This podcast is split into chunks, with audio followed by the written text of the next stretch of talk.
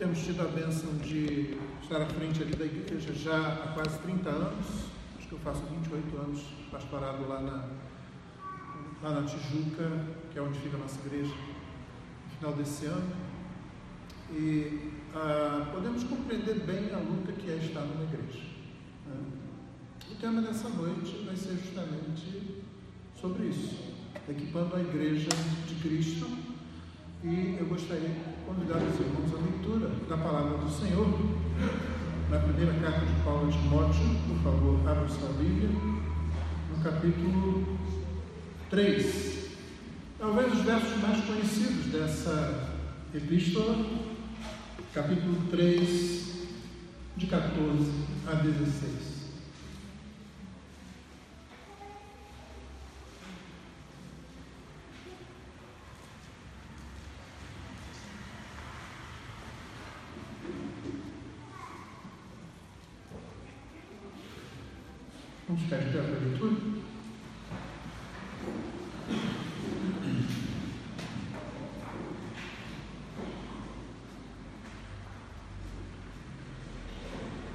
1 Timóteo 3, 14 e 16 está escrito assim: Escrevo estas coisas a você, esperando vê-lo em breve. Mas se eu demorar, você saberá como se deve proceder na casa de Deus, que é a igreja do Deus vivo, coluna e fundamento da verdade. Sem dúvida, grande é o mistério da piedade. Aquele que foi manifestado na carne foi justificado em espírito, visto pelos anjos pregado entre os gentios, crido no mundo, recebido na glória. Essa é a palavra de Deus. Pode sentar.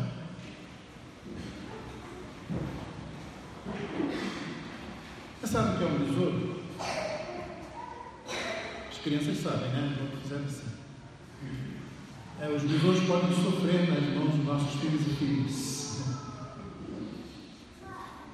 A Igreja de Cristo nas Escrituras tem muito, muitas figuras, muitas imagens são dadas a ela. Aqui mesmo você vê uma delas, né? Casa de Deus, que é a Igreja de Deus vivo, está no versículo 15. Ela também é chamada corpo de Cristo, ela é chamada templo do Espírito Santo, sim. O Espírito Santo habita no crente, mas habita corporativamente na igreja. Enfim, ela é chamada de várias coisas, família de Deus, mas ela nunca é chamada de besouro. E eu olho para a igreja às vezes eu vejo um besouro. Deixa eu ver se você me entende. Se você lembrar da figura de um besouro, principalmente aqueles maiores, aqueles que assustam quando entram, né? Eles assustam primeiro porque a pessoa pensa que é uma barata. E barata voadora você sabe o que causa, né? Os homens mais corajosos procuram a primeira saída, né? Aí entra aquele besouro assim, depois você vê que é um besouro e até você fica mais tranquilo. Por quê? O besouro ele é gordinho, o besouro não tem uma forma aerodinâmica, o besouro tem uma asinha muito medíocre, muito ridícula, fininha, transparente, na maioria das vezes.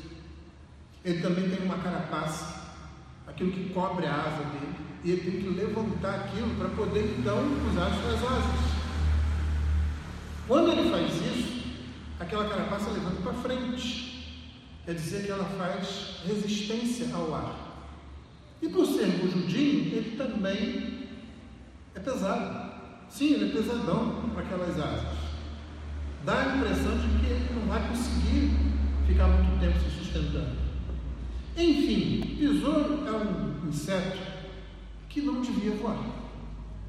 Ele não tem nada para voar. Se você pensar numa vespa, você diz, é natural que ela voe, não é? Se você pensar numa libélula, que a gente chama de lavadeira, não é? Natural que ela voe, mas um besouro não deveria voar. É gordo, é pesado, tem aquela carapaça, não tem forma aerodinâmica, a asinha ridícula, e às vezes, quando olho para a igreja de Cristo, me parece um besouro. Ela não era para dar certo, ela não era para funcionar. Pensa bem, o que, que a gente faz? A gente reúne pessoas que são extremamente diferentes. A A gente reúne homens, mulheres, pessoas, crianças, jovens, idosos. A gente reúne pessoas que têm alguma cultura, pessoas que às vezes podem ser analfabetos. A gente reúne pessoas que têm alguma posição social, outras não têm posição social, não têm reconhecimento, algumas têm bastante dinheiro, uma condição financeira, outras são pobres. Não é isso? E a gente reúne no mesmo local. Índoles diferentes, inclinações diferentes, modos de pensar diferentes. E é para completar o quadro, como se isso não fosse suficiente, todas são pecadoras. Você sabe o que acontece quando você junta um bando de pecadores?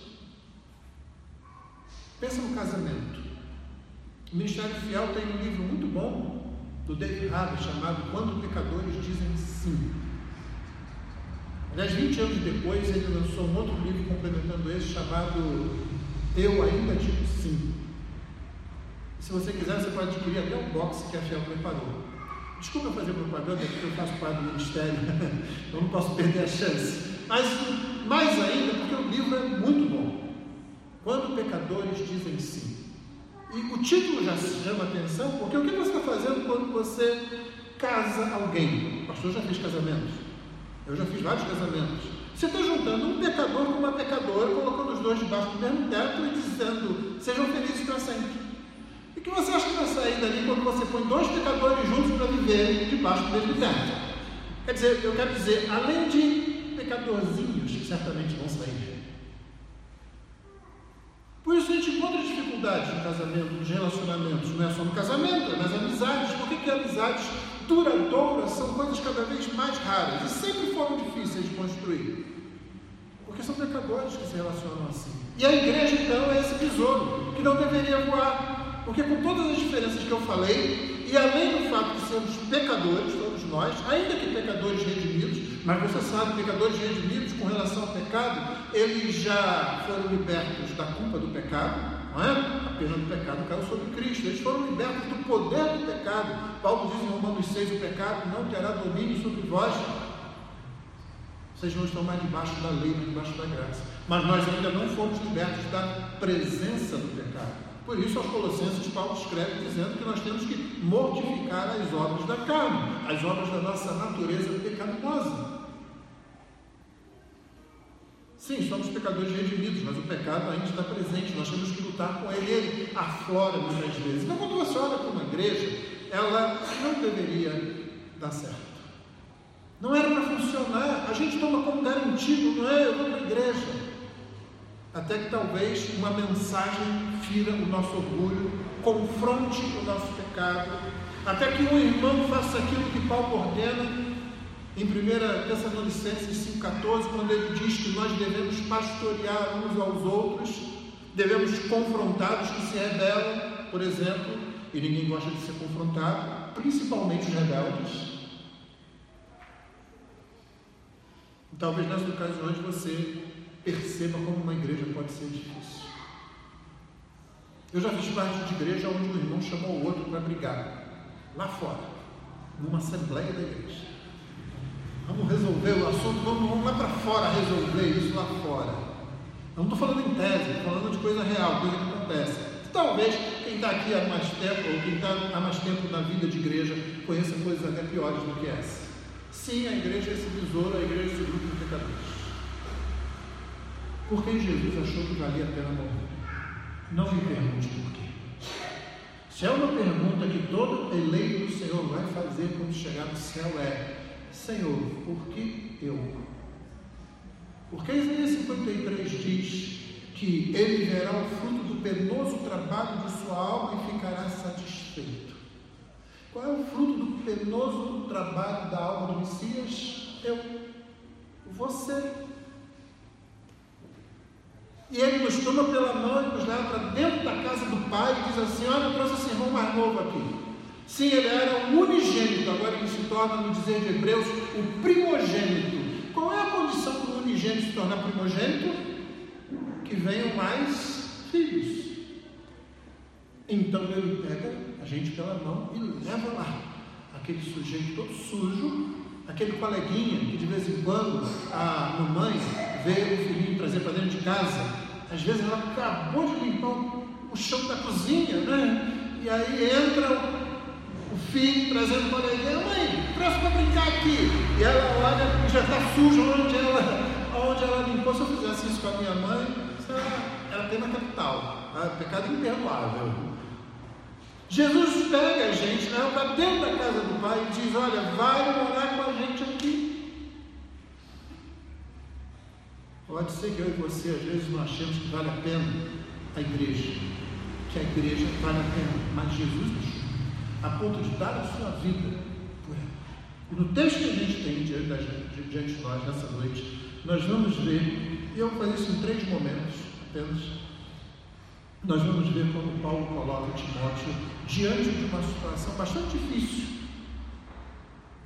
mas como ele também mostra que vale a pena fazer isso, com o argumento único de que Cristo diz que vale, Cristo diz que é para fazer.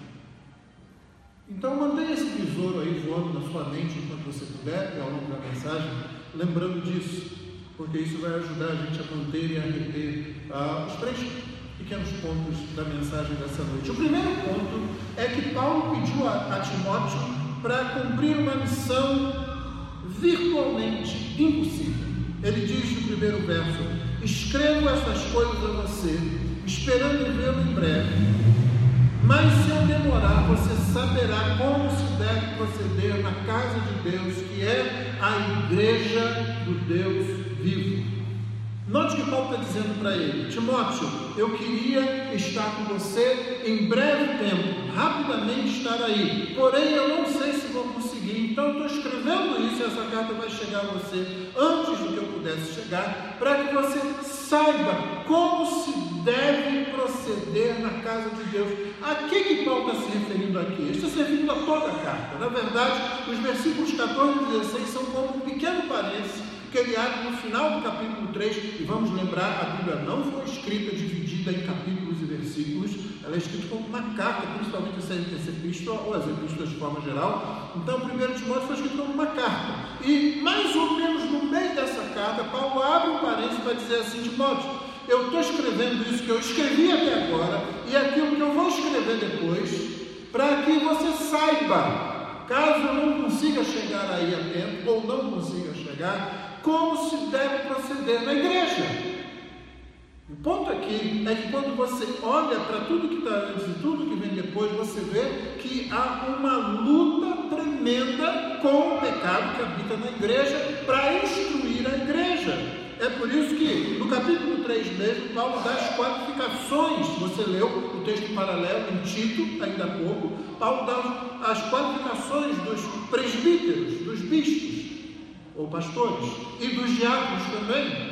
Mas ele já tinha instruído antes a respeito do capítulo 2 de como homens e mulheres devem agir como crentes, e ele já tinha dado uma introdução aonde no início ele fala, nós temos que combater os falsos mestres, as falsas doutrinas. Timóteo, estou colocando você diante de uma situação em que você tem que, de um lado, identificar a igreja, do outro lado, você tem que combater o erro combater os falsos mestres.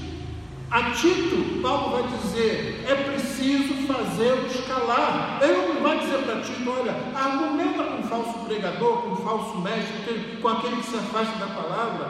Tenta conversar com ele para ver se você ganha a confiança e a amizade. Não, ele diz: o falso mestre tem que ser calado.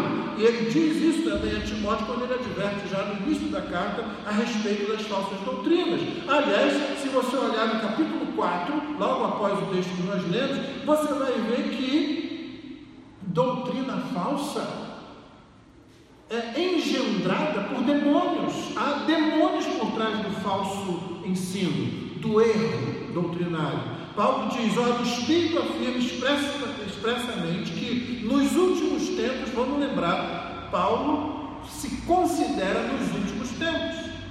Últimos tempos, última hora, últimos dias, são expressões que o Novo Testamento usa para se referir àquele período entre a primeira vinda de Jesus e a sua volta, a sua segunda vinda. Paulo está escrevendo isso para Timóteo. Se Paulo estivesse referindo somente lá quando Jesus voltar, efetivamente, isso aqui não teria nenhum valor para Timóteo. Ele está dizendo, Timóteo, se lembre do seguinte, lembre-se do seguinte, o Espírito afirma expressamente estou lendo capítulo 4, verso 1. Nos últimos tempos, alguns apostatarão, eles se desviarão da fé por obedecerem a espíritos enganadores e a ensinos de demônios.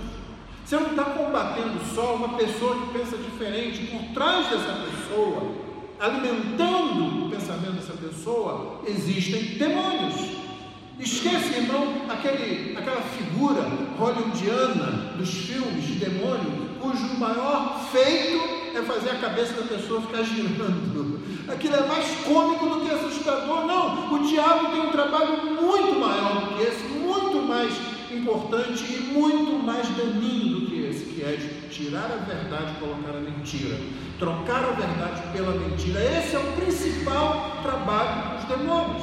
Sim, os demônios são capazes de fazer coisas grotescas. Sim, os demônios são capazes de possuir seres humanos. Mas o principal trabalho, a principal função é cegar o entendimento daquele que não tem Cristo, como Paulo diz em 2 Coríntios, e quanto aos crentes, confundir e atrair para algum tipo de coisa que seja que, que se desvie da fé. Então Timóteo está diante de uma tarefa extremamente difícil, virtualmente uma missão impossível: edificar a igreja, combater o erro. Como disse Charles Spurgeon, ele tem que alimentar as ovelhas e ele tem que expulsar os bodes. Não é fácil fazer isso. Hoje, principalmente quando é muito mais rápido o acesso à ação e à reação das pessoas aí na mídia, você tem profetas da internet, você tem pastores de internet, você tem crentes de internet. Tem crentes que acham que não precisa mais se congregar, ele acha que aquilo que acontece através da câmera é suficiente. Nossa igreja transmite os cultos. Nossa igreja transmite os cultos e mantém as mensagens lá no nosso canal. Mas nós sempre convidamos as pessoas, venha porque o culto acontece aqui. Você está assistindo de longe, mas venha participar do culto aqui. E a única razão que nós mantemos isso é porque pessoas têm sido atraídas a essa doutrina e muitos à salvação. Inclusive pessoas que estão muito longe de nós, muito longe do Rio de Janeiro. Mas há pessoas que acham que a internet tira tudo. Por isso,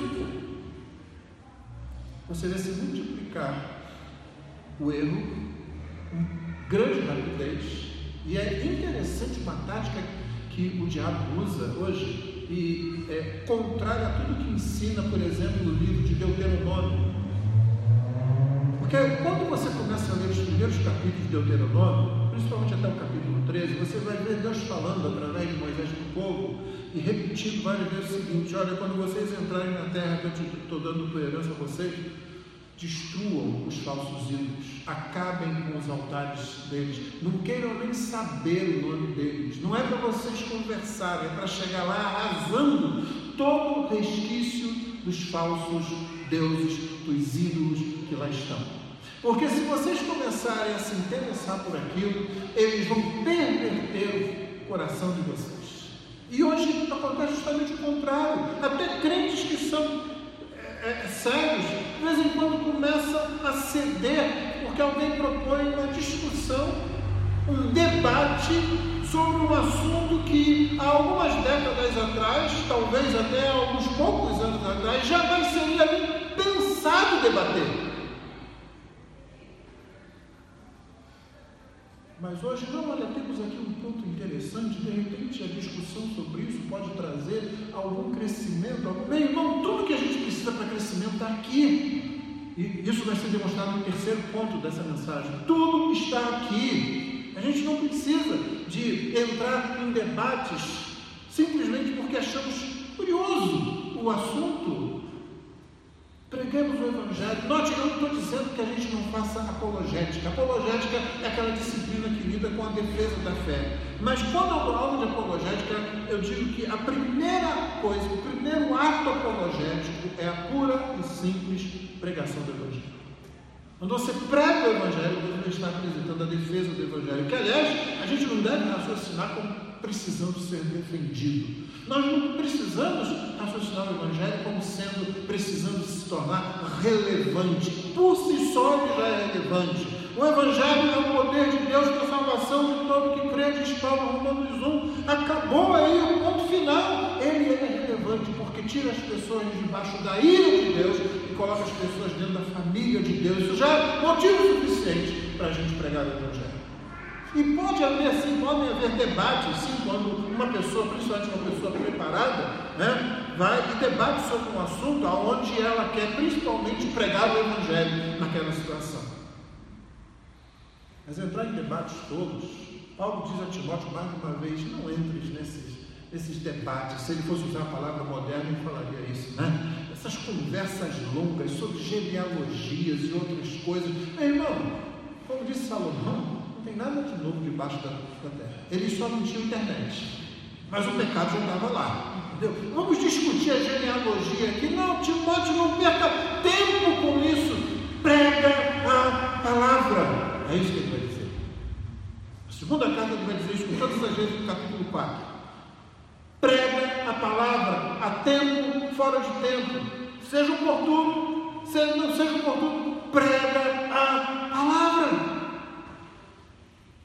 Ou seja, na segunda carta ele continua fazendo a mesma coisa que deu para Timóteo uma tarefa impossível de fazer, se você pensar.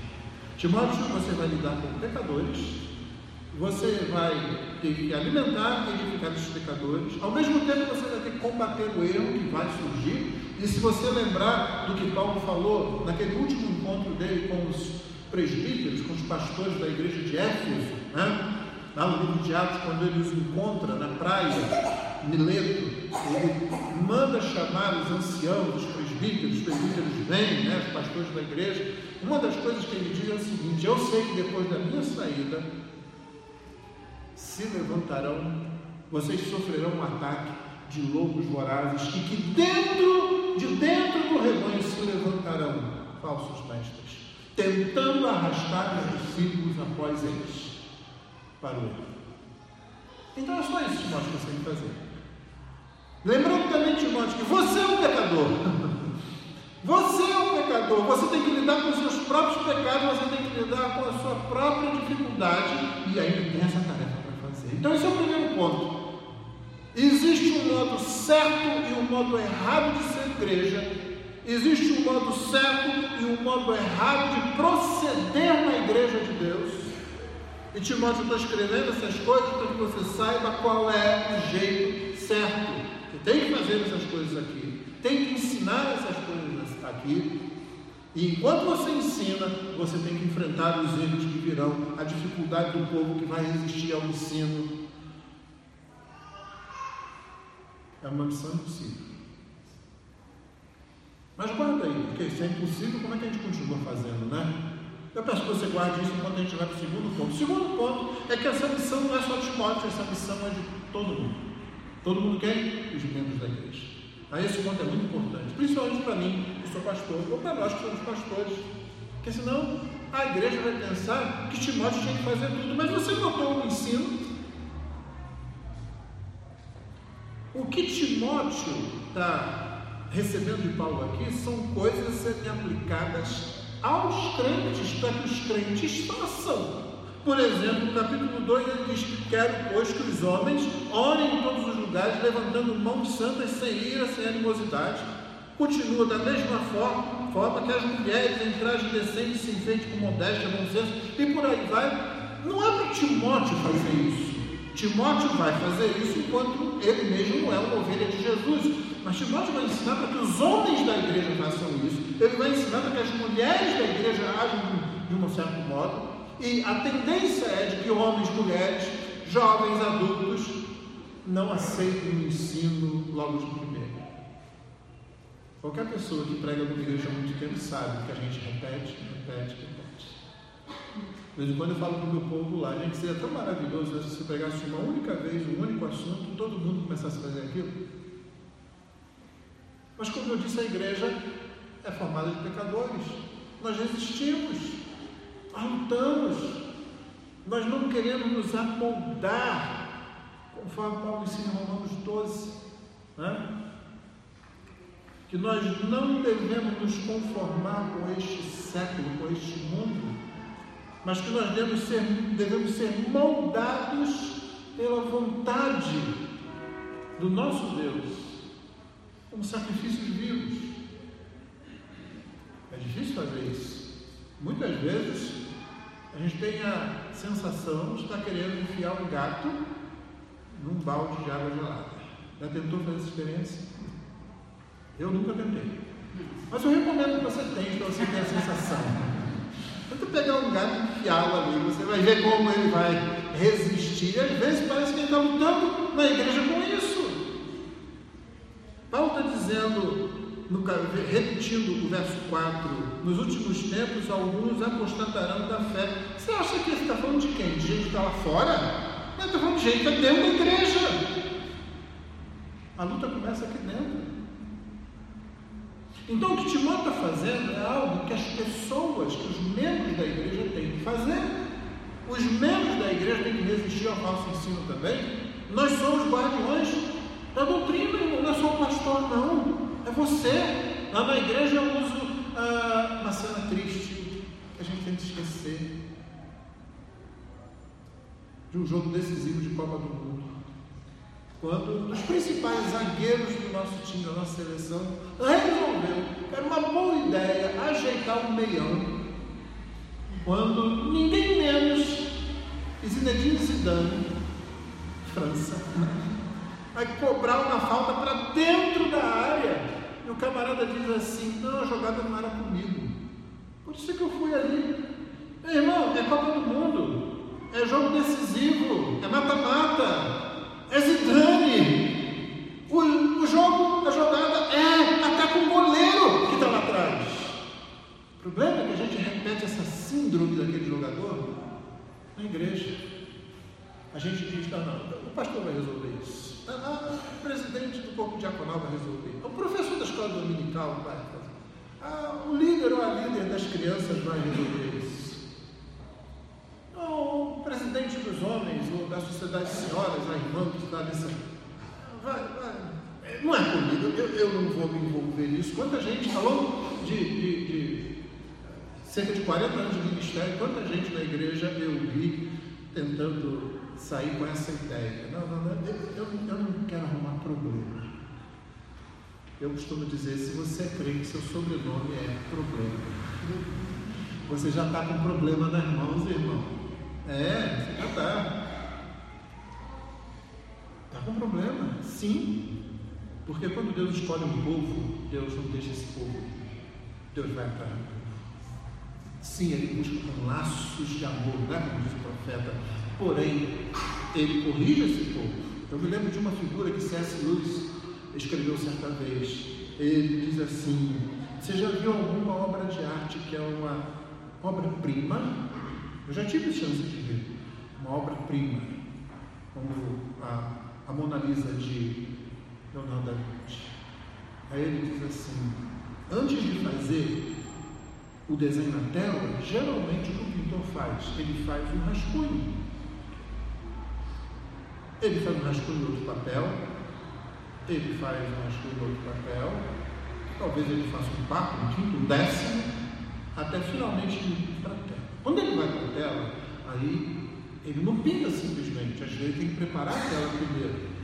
E quando ele começa a pintar, às vezes ele tem que jogar um pouco de ácido, às vezes ele tem que raspar a tela, dependendo da técnica que ele estiver usando, ele vai raspar a tela, ele vai jogar ácido na tela, ele vai fazer uma coisa e refazer uma coisa em cima daquela para poder dar o efeito que ele quer. É por isso que você olha certas obras de arte que são obras-primas e diz, uau, como ele fez isso? E a gente pensa que ele simplesmente botou a tela lá e saiu pintando.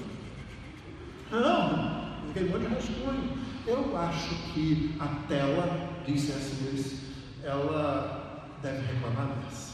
Eu não quero ser raspada, eu não quero que jogue ácido de novo em mim, vai raspar mais, isso dói. A pessoa se uma tela de, de, de, de pintura pudesse falar, o que, que ela falaria? Eu não venho com esse ácido de novo do meu lado, não. Eu preferia ser um rascunho. Alguém aqui se lembra dos rascunhos? Não, você se lembra da obra-prima. Porque o rascunho, depois ele é geralmente embolado e jogado fora. Deus está fazendo uma obra-prima na gente. E a obra-prima é o seguinte: é fazer a imagem de Cristo, a figura de seu filho, aparecer em nós. Isso muitas vezes ele vai raspar, muitas vezes ele vai jogar assim, muitas vezes ele vai fazer. Sim, se você é crente, você tem um problema nas mãos. O problema de que Deus vai levar você para o céu, mas não vai levar você para o céu no meio do seu pecado. O seu pecado vai ficar no meio do caminho. Ele começou essa obra na cruz de Cristo e ele vai levar a bom termo. De modo que quando você chegar diante do Senhor, você vai ser apresentado a Ele pelo Filho. É assim que a igreja vai ser apresentada sem mácula, nem ruga, nem defeito. Isso é trabalho de todos nós. Todos nós somos chamados a isso. Portanto, não tem que escapar, irmão. O único jeito de você escapar é ficando de fora. Mas você já sabe qual é a alternativa ao céu. Quem fica de fora. Né? Aliás, Apocalipse, João usa exatamente essa expressão, né? Ficarão de fora aí uma lista lá nada bonita, né? mas basicamente aqueles que preferiram o erro, a mentira, o engano, a verdade. E a igreja, a igreja do Deus vivo, ela é coluna e fundamento da verdade. Portanto, quando Timóteo tem que ensinar a igreja, é para que a igreja faça, para que a igreja viva, para que a igreja experiencie, experiencie essa realidade. Eu e você fomos chamados a pastorear uns aos outros.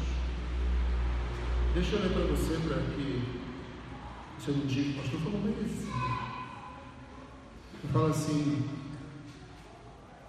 lá na igreja, eu, tenho várias pastoras na igreja, o irmão também tem, várias pastoras aqui. Veja se não é assim. Também exortamos vocês, irmãos, ele está falando para os presbíteros, ele não está falando para os diáconos, ele está falando para a congregação, para homens e mulheres. Também exortamos vocês, irmãos, admoestem os que vivem de forma desordenada, consolem os desanimados, amparem os fracos e sejam pacientes com todos. Isso é o trabalho do pastor, isso é pastorear. As próprias palavras envolvidas aqui são usadas em outros lugares do Novo Testamento para definir o trabalho do profeta, que é o antecedente do pastor no Novo Testamento. E isso é ordenado para todos nós. Então, sim, irmãos, todos são pastores, todas são pastoras. Não do oficialato da igreja. Isso Paulo deixa bem claro na carta a Timóteo, inclusive, que é trabalho do homem. E é trabalho do homem porque é carregar o piano. Não é trabalho do homem porque ele vai ficar debaixo dos holofotes, não. Embora alguns pensem assim. Não é trabalho do homem porque ele vai ser admirado. Não é trabalho do homem porque ele vai mandar nos outros, não. É trabalho de servo, é trabalho de pegar a toalha, jogar no ombro, pegar o balde, ir aos pés dos discípulos e lavar os pés como Jesus fez e disse: Se vocês me chamam de mestre senhor, e vocês fazem bem porque eu sou, viram o que eu fiz agora, é para que vocês façam exatamente assim. Sejam servos, o pastor é servo do rebanho e servo da palavra. Então, o oficialato não, mas a tarefa pastoral existe no meio da congregação. É sua tarefa, irmão. Não deixe seu pastor ou seus pastores sozinhos nisso, não. Ninguém aguenta isso, mesmo que a igreja tivesse um bom número de pastores. Timóteo tem que ensinar a igreja a viver isso, porque é missão de todos. Todos defendem a doutrina, todos se discipulam mutuamente, todos evangelizam, todos resguardam a doutrina, todos resguardam a igreja. Não é à toa que em outro lugar Paulo vai dizer: sejam unânimes entre vocês. E ser unânime não é pensar exatamente do mesmo modo. Unânime é estar em volta do ensino da Escritura como se fosse uma só pessoa. O que nos leva ao terceiro ponto. Essa missão, que é impossível, como eu disse no primeiro ponto, mas que é uma missão de todos nós, só é possível porque o Filho é o centro dessa missão. Veja como Paulo continua. Sem dúvida, grande é o mistério da piedade. Piedade aqui tem o sentido de devoção, o mistério da nossa adoração, da nossa devoção ao Senhor. E ele então faz o quê? Ele faz um pequeno resumo do Evangelho. E o resumo do Evangelho que ele apresenta aqui tem Cristo no centro, sem dúvida alguma. Aquele que foi manifestado na carne foi justificado em espírito, visto pelos anjos, pregado entre os gentios, escrito no mundo, recebido na glória. Agora, alguém me chamou a atenção para essa situação aqui. Você notou, tem três palavras que parecem que estão aqui embaixo. Ele foi manifestado na carne. Sem dúvida, uma referência ao seu nascimento, à encarnação, à fraqueza, ao estado de humilhação de Cristo. Mas ele foi justificado em espírito. Então você tem uma palavra aqui de baixo, por assim dizer, e tem uma palavra que vai lá para cima. Ele foi vindicado, ele foi justificado em espírito. Por quê? Porque a sua vida, a sua obra, a sua palavra, tudo que ele fez permanece. Tudo foi puro, tudo foi eficaz, nada cai por terra. Ele foi sustentado pelo Espírito. Ele é visto por anjos, Estamos lá em cima ainda, né? Nós subimos, está me acompanhando? Ele foi manifestado na carne aqui embaixo, mas foi vindicado, justificado pelo Espírito. Agora você vem para cá, ele é visto pelos anjos e adorado por eles, mas ele é pregado entre os gentios, descendo de. Ele é pregado entre os gentios aqui no mundo. Né? E ele é crido no mundo, é crido aqui. Estamos aqui embaixo de novo. Mas o texto não termina aqui embaixo. O texto termina onde? Crido na. Recebido na glória. Você notou o X? Se você não notou, não precisa anotar, não precisa guardar isso na sua cabeça, não. O importante é que ele foi manifestado na carne, ele foi pregado aos gentios, ele foi crido no mundo. E a prova que nós estamos aqui mas ele foi justificado em espírito, visto e adorado pelos anjos e finalmente foi recebido na glória. Para onde nós também iremos para adorá-lo sem mais a presença do pecado. Cristo é o centro do Evangelho.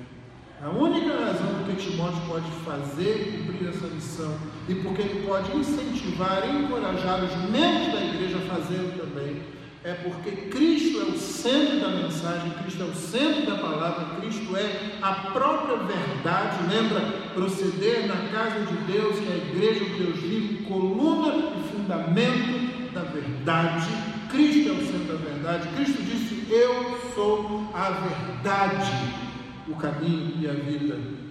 Então, Cristo é o centro dessa missão, Cristo é o centro dessa pregação, Cristo é o centro desse ensino. A ideia de toda essa carta, como da segunda carta, como da carta Tito, da verdade de toda a escritura do Novo Testamento e do Antigo Testamento, é nos colocar face a face, em primeiro lugar, com a terrível ira de Deus por causa do nosso pecado e a justa manifestação do seu juízo, diante do que nós não podemos fazer absolutamente nada se não ficar desesperados. Mas não para aí. Né?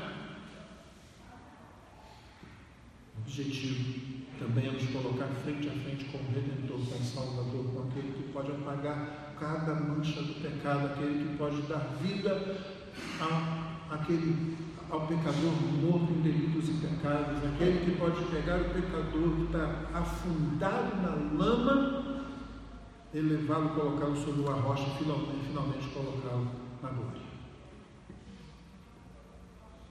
Então, sim, é impossível para Timóteo fazer isso, é impossível, impossível para nós fazermos isso por nós mesmos, mas Cristo é o centro dessa mensagem.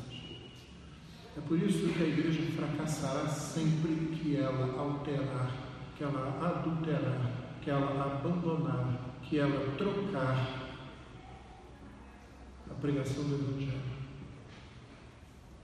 por qualquer outra coisa. Só a palavra de Cristo alimenta e nutre a igreja. Somente a palavra de Cristo. Você quer equipar bem a igreja? Preocupe-se em fazer o seu com que seu irmão, com que sua irmã se torne mais parecido ou mais parecida com Cristo que for possível. Essa é a melhor definição de discipulado com isso.